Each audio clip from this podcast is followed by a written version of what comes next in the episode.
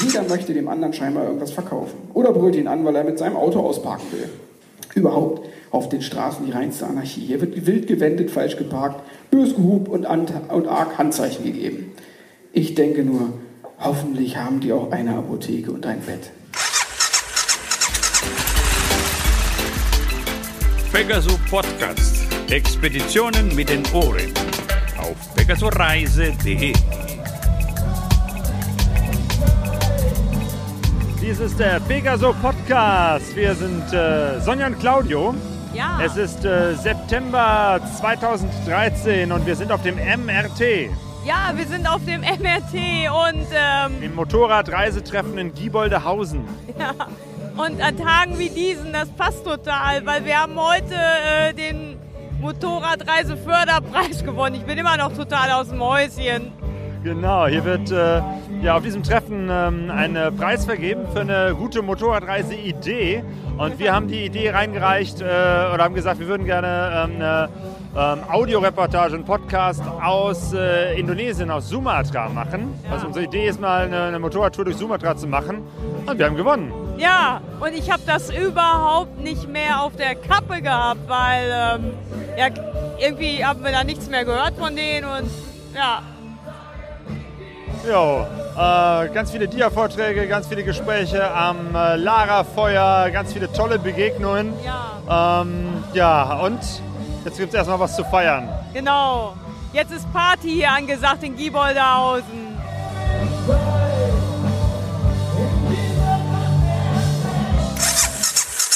Wer hier auch zu Gast ist, ist äh, der Ted Simon. Äh, kürzlich haben wir uns in England getroffen, jetzt bist du hier bei uns in Deutschland. Wie gefällt es dir hier?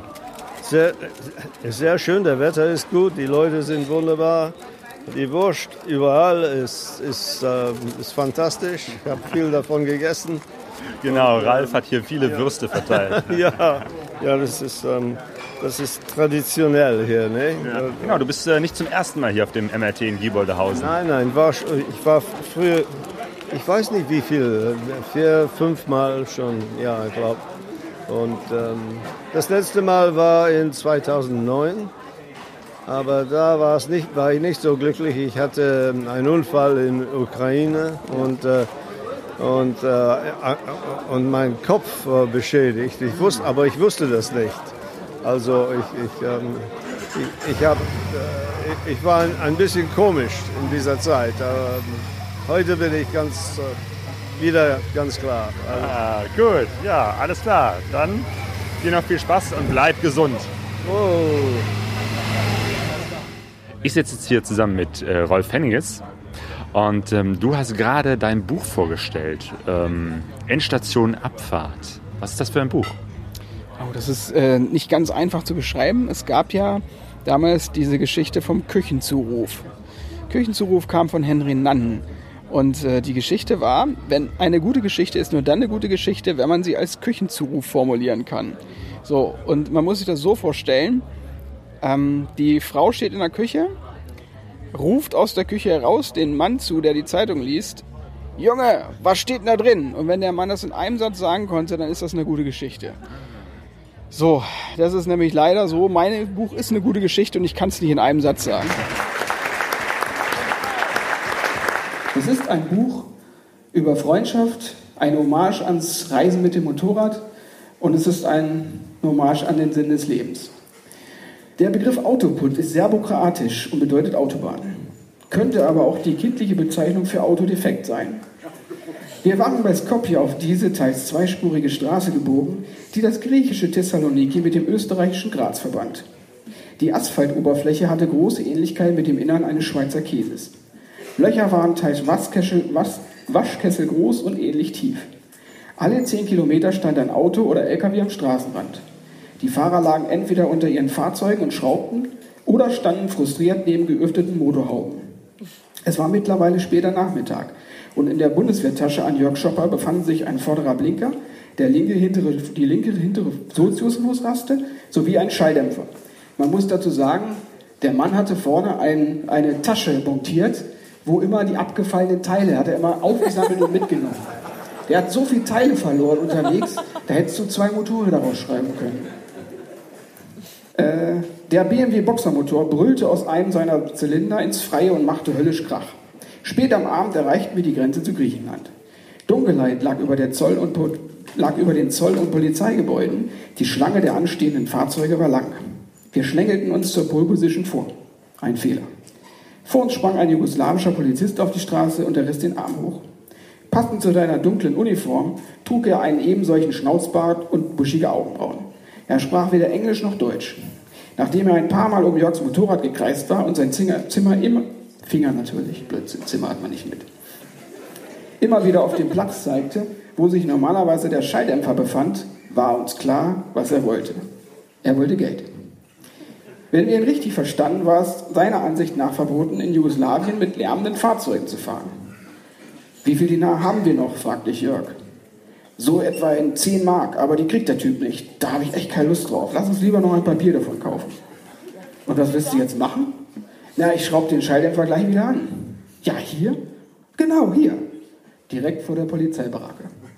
Dummerweise war das Werkzeug an jedem Tag irgendwo in den Packtaschen vergraben. Unter den zig Tüten Nudeln mit Tomatensuppe und anderen Utensilien. Um daran zu kommen, packte Jörg alles vor die Füße der neugierig gewordenen Polizisten, die mittlerweile alle aus ihrem Kabuff geströmt waren und Folgendes wissen wollten. Was hat ein reicher deutscher Motorradfahrer dabei, wenn er auf einer Art Harley in den Urlaub fährt? Jörg packt aus. Eine Rolle Blumendraht, unverzinkt. Fünf Schlauchschellen, angerostet. Ein Beutel Schrauben und Unterlegscheiben, stark gebraucht. Sieben Tüten Nudeln, spiralförmig. Sechs Pakete Nudeln, lang und gerade. Zwölf Tetraprax Tomatensauce, schwer. Fünf Mullbilden und zwei Pakete Heftpflaster, neuwertig. Eine Gusseisenpfanne, ungeputzt. Zwei Liter Motoröl, 15 wie 40. Eine Dose Bremsflüssigkeit, DOT3. Zwei Alu-Kochtöpfe, stark verwittert. Eine Luftpumpe, Armeeausführung. Fünf Paar alte Socken, Geruch widerwärtig. Eine Packung Kondome, Erdbeergeschmack. Nicht gebraucht. Gegen Mitternacht saßen wir in Thessaloniki am Meer und aßen Kalamari. Neben uns packten die Bikes. Jörg hatte den Schalldämpfer provisorisch mit Blumendraht festgerödelt, weil er keine passenden Schrauben gefunden hatte. Wieder einmal war ich von seiner Lässigkeit überrascht. Egal was für eine Situation. Er behielt stets gute Laune und nichts war für ihn ein echtes Problem. Ich glaube, er hätte auch mitten auf der Autobahn den Motor zerlegt, wenn es notwendig gewesen wäre. Erdbeergeschmack? Ja, hast du was gegen Früchte? Nee, nee, natürlich nicht. Ich betrachtete seinen Shopper. Du sag mal, die Rücklehne, die steht gar nicht mehr so steil wie zu Beginn unserer Reise. Kann das sein, dass sie sich verbiegt? Kann nicht sein. Die hat mein, Umpel, äh, mein Kumpel Udo konstruiert, die hält. Zum Beweis stand Jörg auf, ging zur Lehne und zog dran. Zwei Sekunden später lagen er, die Lehne und das gesamte Gepäck auf dem Boden. Genau. Normalerweise schreibst du Artikel für Motorradzeitschriften, äh, hast viele Reisen gemacht, warst viel unterwegs, äh, hast Dia-Vorträge gemacht. Ähm, aber jetzt hast du dich hingesetzt und hast richtig einen ganzen Roman geschrieben. Ne? Ja, in der Tat. Ich war siebeneinhalb Jahre in meinem ersten Leben als Globetrotter unterwegs.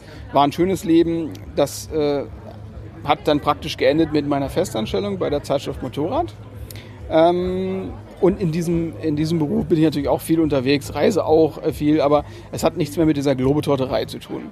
Das Buch, was ich jetzt eigentlich, was ich rausgebracht habe, war nie geplant. Äh, geplant waren drei andere Projekte, die ich im Vorfeld schon, also sehr stark motiviert, äh, forciert habe. Ähm, ist auch nie, ist nie richtig fertig geworden. Alle Geschichten, die ich so angefangen habe. Dieses Buch, was jetzt rausgekommen ist, Endstation Abfahrt, äh, startet mit einem kompletten Zusammenbruch, einem psychischen Zusammenbruch. Ähm, ich bin äh, im Jahre 2011 ist das gewesen, am 9. Dezember nach sechs Reportagen in den USA in einer Woche zurückgeflogen. Und mir ging es irgendwie ein bisschen komisch. Ich habe schlecht geschlafen, beziehungsweise fast gar nicht geschlafen. Ähm, Im Vorfeld habe ich anderthalb Jahre Vollgas hinter mir gehabt, beruflich, privat. Also alles, was man sich vorstellen kann an Mist, gab es da. Also ich hatte überhaupt keine Zeit mehr für mich. Und da hat der Körper einfach die Notbremse gezogen. Ich bin da oben umgefallen, war 35 Minuten bewusstlos. Und äh, man hat hinterher diagnostiziert, also körperlich geht es mir gut, nur äh, mein, das EEG war ungefähr 100% Volllast. Ich konnte mich nicht mehr abschalten. Also das war etwas, aus dieser Situation heraus habe ich lange überlegt, Ähm, man hat mich erst so, sollte jetzt eine Kur machen, es ging aber nicht, bin alleinerziehend, ich kann nicht einfach so zur Kur gehen, mein Sohn geht in die Schule, das geht nicht. Ähm, aus dieser Situation schicken sie dich erst zu verschiedenen Ärzten, gibt es auch zu Psychologen. Da waren mir die Wartezeiten viel zu lang. Und ich habe mir überlegt, irgendwas muss ja passieren, damit man sich wieder so richtig zurechtfindet. Ich hatte dann, weil die Ärzte gesagt haben, damit wir klein anfangen, machen wir mal eine Vater-Kind-Kur. Auf dieser Vater-Kind-Kur ist Folgendes passiert. Du hast zum ersten Mal in deinem Leben wieder Zeit. Es gibt kein Handy, es gibt kein Fernsehen und es wird das Licht ausgeschaltet um 9 Uhr. Um 8 Uhr liegst du mit deinem Sohn im Bett, beziehungsweise wir hatten natürlich nicht ein Bett, aber du liegst dann da, starrst an die Decke, Licht ist aus, gibt keinen Strom mehr und überlegst dir, ja, wie war das eigentlich früher? Und dieser, äh, diese Sache, was früher war, was mir so ganz arg wichtig war, war das Reisen und Schrauben. Das ist das, was, was mir wirklich Spaß gemacht hat, das, wo ich die meiste Zeit verbracht habe, was, was mein Leben beinhaltet hat. Und davon ist nichts mehr übrig geblieben. Ich habe eigentlich überhaupt keine Zeit mehr gehabt, irgendwas zu machen, was mir wirklich Spaß macht. Weil permanent irgendwer gesagt hat, du musst dies, du musst das, du musst den Toaster reparieren, der, der, dein Sohn geht zur Schule, äh, geht, hat Geburtstag, der muss da noch hin, der musste Geschenk besorgen. Es ging so, du hast rund um die Uhr 24 Stunden eine Art, ähm, nicht nur Beschallung, sondern Leute, die irgendwas von dir wollen. So, man merkt das gar nicht. Das, das ist, man kommt in so einen Trott rein und das ist das, was ich, was ich auf dieser Vater-Kind-Kur so überlegt habe. Ich muss da raus. Ich muss aus diesem Ding ausbrechen, aus diesem Hamsterrad. Dann habe ich meine Mutter gefragt, ob die mal ein bisschen Zeit hat, weil ich nur, vier Wochen lange Motorradreise machen will. Und das war sozusagen das, was du dann da beschlossen hast. Ich will jetzt wieder eine Motorradtour genau. machen. Diese Motorradtour war eigentlich so im, im, Kopf und wusste, ich muss wegfahren, um, mir, um, um mich wiederzufinden. Äh, aber wohin? Wo fährst du hin? Ähm, das, ich sag mal so, es sind ganz komische Zufälle im Leben. Das ist letztes Jahr gewesen, im, die, die Vater-Kind-Kur war zu Ende im, im, im Juni. Und im August habe ich praktisch so eine Anfrage gekriegt über Facebook aus dem ersten Leben, aus meinem ersten Globetrotter-Leben. Ich habe 1989 habe ich jemanden in den algerischen Dünen praktisch gerettet. Der hat sich mehrfach überschlagen mit dem Motorrad. Den habe ich zurückgefahren in Tam nach Tamanrasset habe den dort versorgt und wieder nach Hause gebracht. Und der lebt jetzt in Essaouira. Der sch schrieb, hast du nicht mal Lust, über die alten Zeiten zu quatschen, komm einfach vorbei. Über Facebook. Über Facebook. Hey. Da findet man Leute sozusagen. Naja gut, damit war das Ziel eigentlich klar. Ich wollte wieder zurückfahren. Also ich wollte den, dem Titus heißt der, den wollte ich einfach nochmal auf die Schulter hauen. Wir wollten einfach nochmal ein bisschen rumphilosophieren. Und das war so die erste Idee. Ich habe mir einen kleinen Laptop gekauft, bin am, ich weiß, müsste es jetzt lügen, so Mitte Oktober bin ich losgefahren letztes Jahr und habe während der Reise so eine Art elektronisches Tagebuch geführt. Irgendwas stimmt mit meinem Bauch nicht. Er bläht sich auf, es drückt, es tut ein bisschen weh. Auch die Hoffnung, diese, diese Plage durch einen gewaltigen Furz zu verlieren, erfüllt sich nicht. 100 Kilometer vor Casablanca steuere ich auf meinen Parkplatz. Davon gibt es hier auf der Autobahn nur sehr wenige. Und auf genau die haben es die kleinen Händler vor Ort abgesehen. In meinem Falle sind es ein paar Jungs, die alles Mögliche verkaufen wollen. Nee, nee, ich brauche jetzt hier keine bunt bemalte Taginen, auch keinen Kerzenhalter aus Büffelhorn oder einen kleinen handgewebten Teppich. Nee, nee. Wo kommen diese kleinen Geschäfte mal eigentlich her? Nirgendwo ist ein Ort zu sehen, der Platz hier ist im Nichts. Ich hocke auf dem Asphalt neben der Maschine, krümme mich ein wenig. Na, wenn es denn keine Kerzen oder deren Halter sind, denkt man sich, dann können wir dem Ungläubigen wahrscheinlich Medizin verticken. Es sieht so aus. Er sieht aus, als hätte er Bauchschmerzen. Hier, diese Frucht, nur zwei Dirham, Mister. Die ist super für den Bauch, gute Medizin. Nein, nein, danke, alles in Ordnung. Echt, Mister, gut für den Bauch und gut für den Darm. Das letzte verstehe ich erst, als er so tut, als müsse er mal aufs PC. Ich bin ins Grübeln gekommen, denn an Medizin habe ich nur Aspirin dabei. Blöder Fehler. Was hat der Kerl da überhaupt in der Hand? Hier diese Fruchtmister, die macht nicht nur müde Männer munter, die beseitigt auch sämtliche Bauchbeschwerden. Etwas ähnliches sagt er immer wieder und präsentiert einen Sack voller merkwürdiger Früchte, die wie Kaktusgeschwüre aussehen. Ich verzerre das Gesicht. Er schaut mich an, dann blickt er auf mein Stoffkänguru, das ganz mitgenommen auf dem Blinker sitzt. Hier, ich schneide einen für Sie auf, Mister. Nur zwei Dirham. Super Angebot, dann sind alle Schmerzen weg. Garantiert. Inshallah. Blöde Situation. Bauchschmerzen und keine Medizin. Fruchtangebot und keine Ahnung. Was, wenn diese Pflanze die Schmerzen noch verstärkt? oder sie gar giftig ist. Ah, ich explodiere gleich. Passt diese Kombi überhaupt noch? Jacke aus, Bauch, äh, Jacke auf, Bauch raus, Scheibenkleister. Der sieht tatsächlich so aus, als würde er gleich platzen. Ich drücke. Kein Furz. Mister, Mister, Sie brauchen diese Frucht hier, ganz sicher, wirklich. Nur, zwei, äh, nur vier Dirham. Habe ich mich verhört? Du hast doch vor ein paar Minuten noch zwei Dirham haben wollen, oder? Er schaut mich an. Er lächelt. Er schaut auf meinen Bauch. Dann schaut er wieder auf die Frucht, die er mittlerweile geschält hat. Sie glitzert im fahlen Licht dichter Bewölkung. Geschält vier Dirham, sagt er. Ich greife zu. Schlimmer als jetzt kann es gar nicht werden. Der Geschmack ist etwas süß-säuerlich, wenig fruchtig und ganz so gar nicht saftig, wie ich es mir vorgestellt habe. Dafür besteht das Ding fast nur aus Kernen, die ich im hohen Bogen ausspucke. Hey, nein, Mister, böser Fehler, böser Fehler. Die Kerne müssen mitgegessen werden. Wirklich gut für den Magen, gut für den Darm. Wahrscheinlich sitzen seine Kumpels jetzt hinter dem Busch, lachen sich kaputt und müssen nachher an ihn ein kleines Vermögen berappen. Wette gewonnen. Rami hat dem Ungläubigen für sage und schreibe vier Dirham eine unverdauliche Kaktusblüte vertickt und hat ihn sogar dafür gebracht, die Kerne mitzuessen. Letztendlich ähm, ist dieses Buch ein, eine unglaublich nette Verwebung von zwei Geschichten. Nämlich die Geschichte, wie ich wieder runterfahre mit 47 Jahren und mich permanent frage, aber ah Mann, machst du das wirklich alles richtig? Kannst du deinen Sohn zu Hause lassen? Dieses ständige Zaudern und Zetern, das, das nimmst du mit. Und auf der anderen Seite ist die Retroperspektive, dass du im, im Jahre 89 fährst, das ist die zweite Geschichte des Buches, und völlig anders bist mit 23. Scheißegal, alle Partys mitnimmst, egal was morgen ist, du gibst einfach alles. Hm. Und diese beiden Handlungsstränge ver verwebe ich in dem Buch und wir landen ganz zum Schluss bei dem Mann, dem ich damals das Leben gerettet habe, in Essaouira. Mhm. Damit ist das Buch fast zu Ende und dann kommt es nur auf der Rückreise. Mhm. Also insgesamt ähm, eine sehr ganz kurze ähm, Produktionszeit. Den, der erste Teil des Buches, also der, die Gegenwart, die hat sich ja praktisch auf der Reise schon geschrieben. Mhm. Die habe ich im Tagebuch praktisch schon so fast, ja, man konnte, man konnte es eigentlich so drucken, schreiben. Und ich, ich wusste, wo ich von der Fähre runterging. Ich bin von Tanger bis nach Livorno gefahren wo ich in, in Italien von Bord ging, nachts. Da habe ich gewusst, das ist ein gutes Buch, das wird ein gutes Buch. Ich muss bloß noch diesen alten Teil schreiben. Mhm.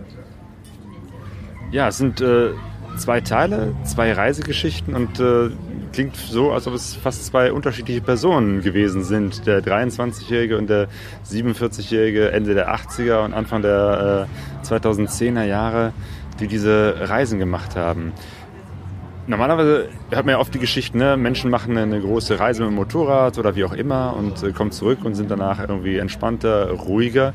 Aber bei dir war es wohl so, dass eigentlich erst äh, nach deiner ersten oder nach deinen ersten Reisen ähm, du weniger entspannt gewesen bist oder im Prinzip eigentlich dieses ja, Redakteur sein äh, für Motorradreisen dich erst so zu einem stressigen Menschen gemacht haben?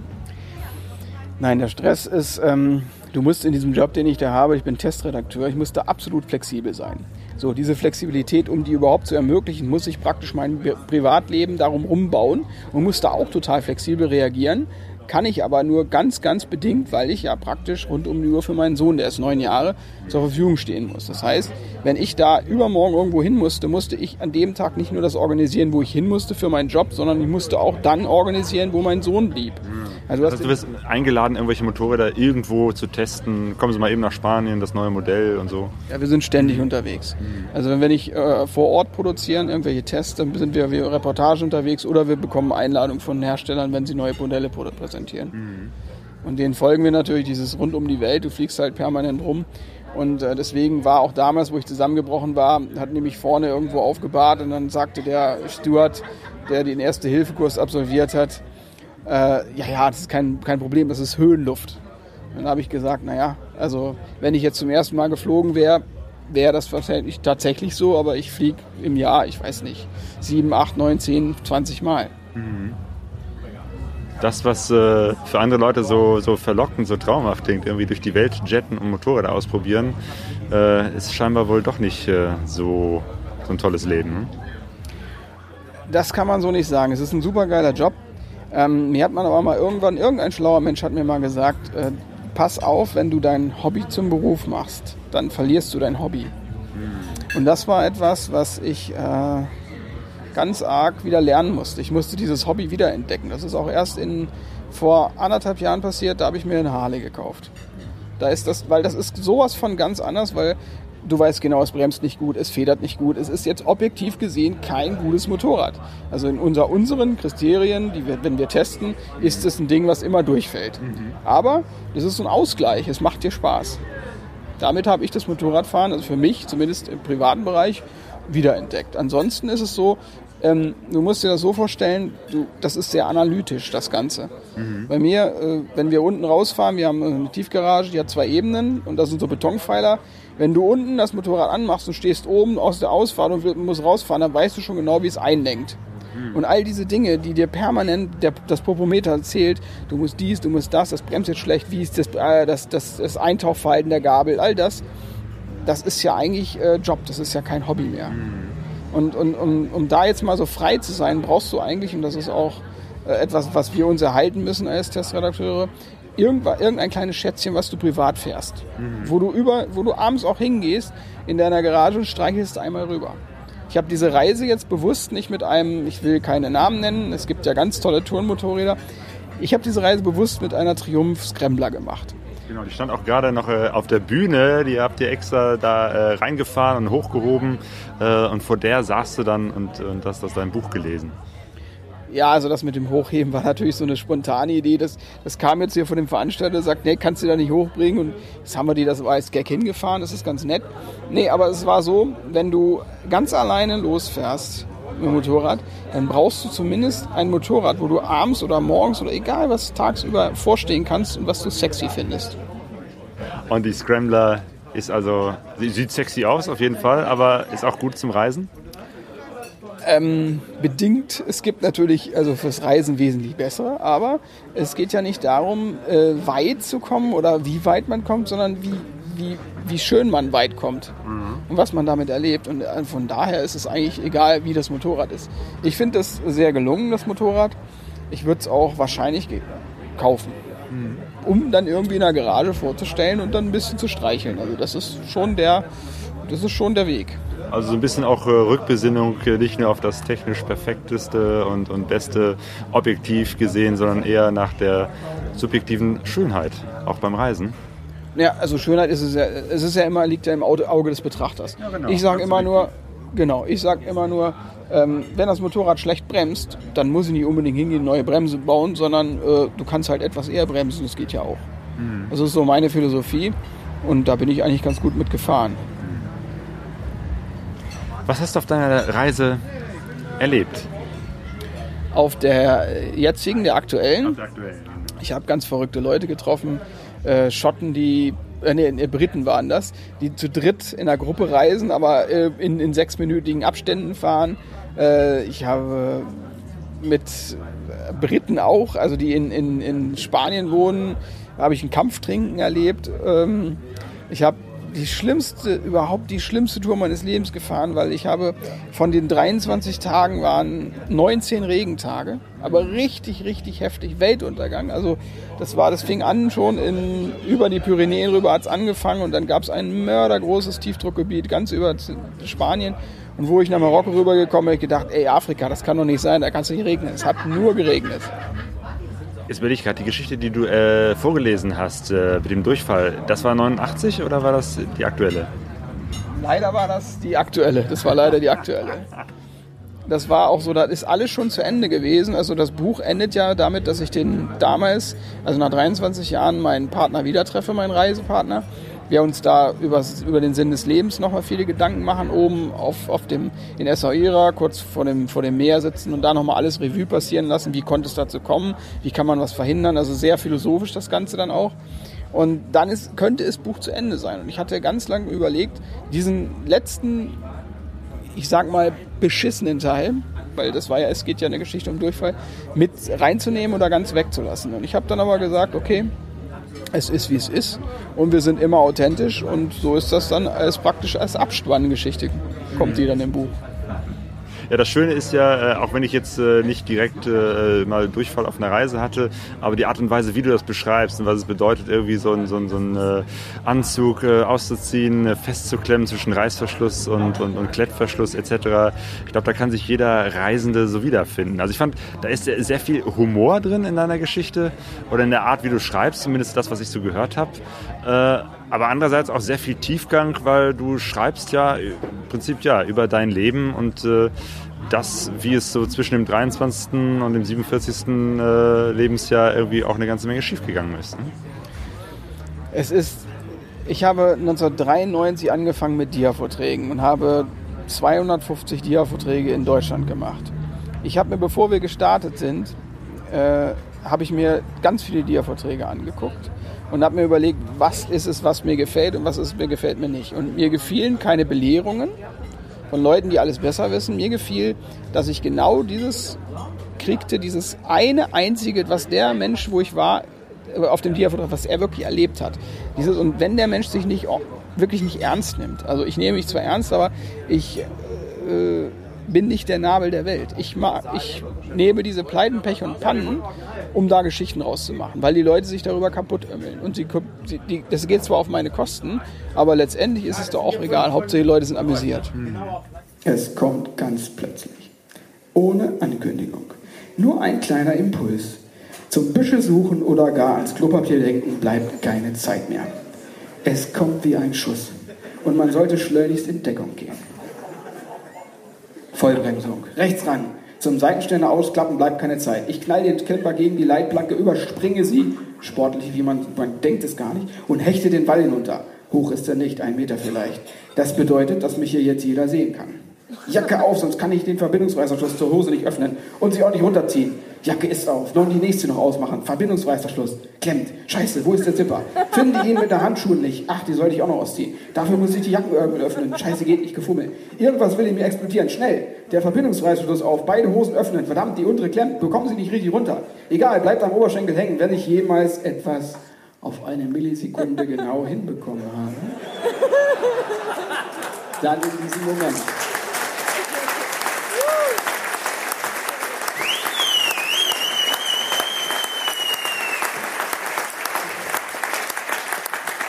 In einem Moment, in dem ich innerhalb von nur einer Sekunde zwei Kilo abnehme.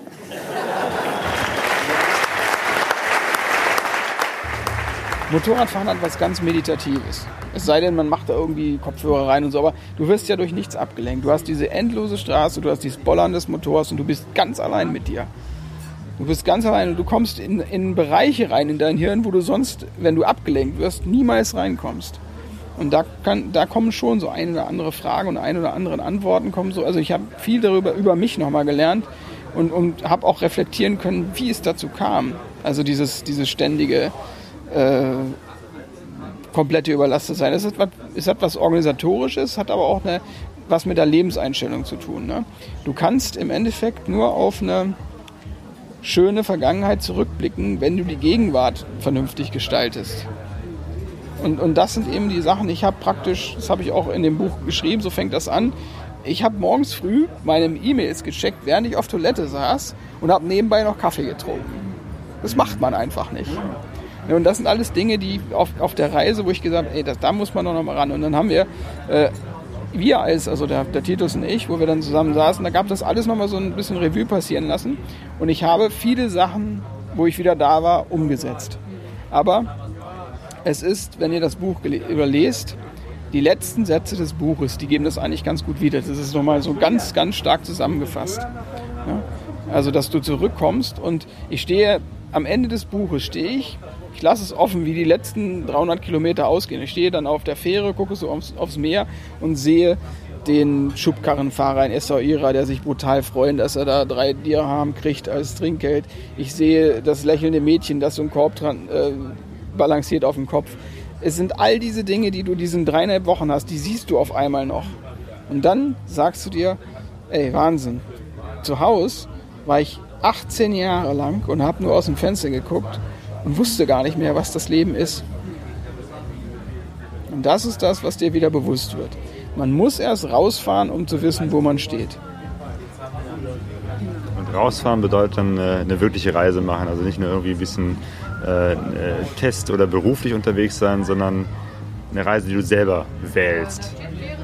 Also eine, eine große Reise muss, mache ich nicht fest an, an, an einer Kilometerzahl, sondern an dem, was du erlebst. Es gibt Leute, die erleben an einem Tag, weil sie sich darauf einlassen, mehr. Und selbst wenn die nur zur Arbeit fahren morgens, als andere, die ein Jahr unterwegs sind. Es, Reise ist das, was in deinem Kopf passiert. Es ist nicht das, es, es gibt hier, also hier weiß ich nicht, aber es gibt genug Leute, die sagen, höher, schneller, weiter. Das ist aber das, der, der Tod der Reise, das ist das nicht.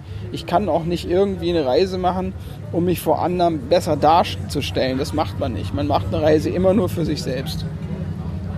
Hast du denn, ähm, wir fragen das nicht immer, aber sehr oft, gibt es einen Gegenstand, eine Sache, die du auf jeden Fall immer mitnimmst auf Reisen? Ähm, es ist, hat sich zur Tradition gemacht, weil ich eben ganz oft weg bin. Also wenn, wenn ich länger als eine Woche weg bin, dann holt der Paul irgendeinen Gegenstand und gibt ihn mit. Und das ist dann für diese Reise das Wichtigste, was es gibt.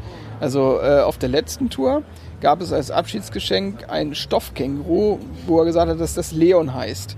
Und Leon saß auf der gesamten Tour diese 8000 Kilometer vorne auf dem rechten Blinker. Ja, dein Buch heißt Endstation Abfahrt. Endstation war es für dich und dann bist du abgefahren. Das heißt, äh, jetzt beginnt wieder oder es hat was Neues begonnen mit deiner neuen Reise. Ähm, wie es jetzt weitergehen wird, heißt es, wir werden vielleicht demnächst öfter von dir auch mal einen Roman lesen? Ja, definitiv. Das, ähm, es gibt zwei Buchprojekte, die schon ganz, ganz, ganz weit sind. Das eine ist, äh, das wird heißen Fuel for the Soul, Benzin für die Seele. Das kommt jetzt schon im Frühjahr nächsten Jahres, also vielleicht auch erst im Sommer, aber es sind äh, die 60 besten Stories aus 25 Jahren. Äh, nicht nur von Motorrad, sondern auch für andere Verlage. Ich habe auch Kurzgeschichten für einen Lapan Verlag gemacht. Ich habe für Tours geschrieben, für Best Life.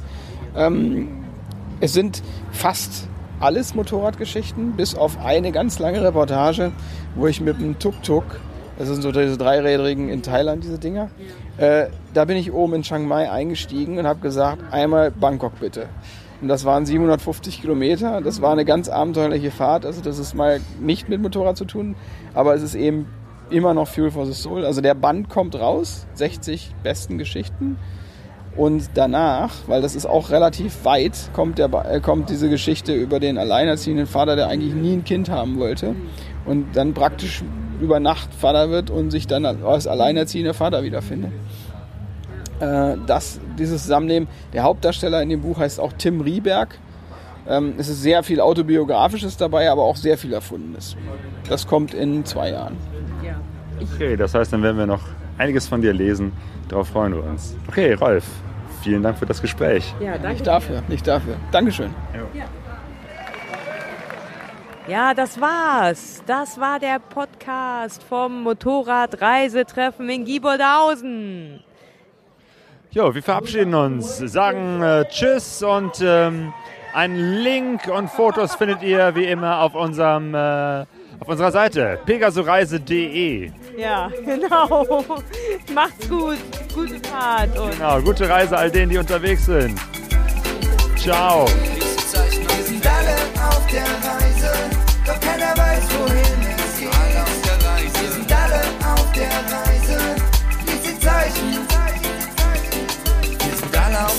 Lies alle auf der Suche, die Sehnsucht ist unser Motor. Wir kennen uns nicht. Pegasoreise.de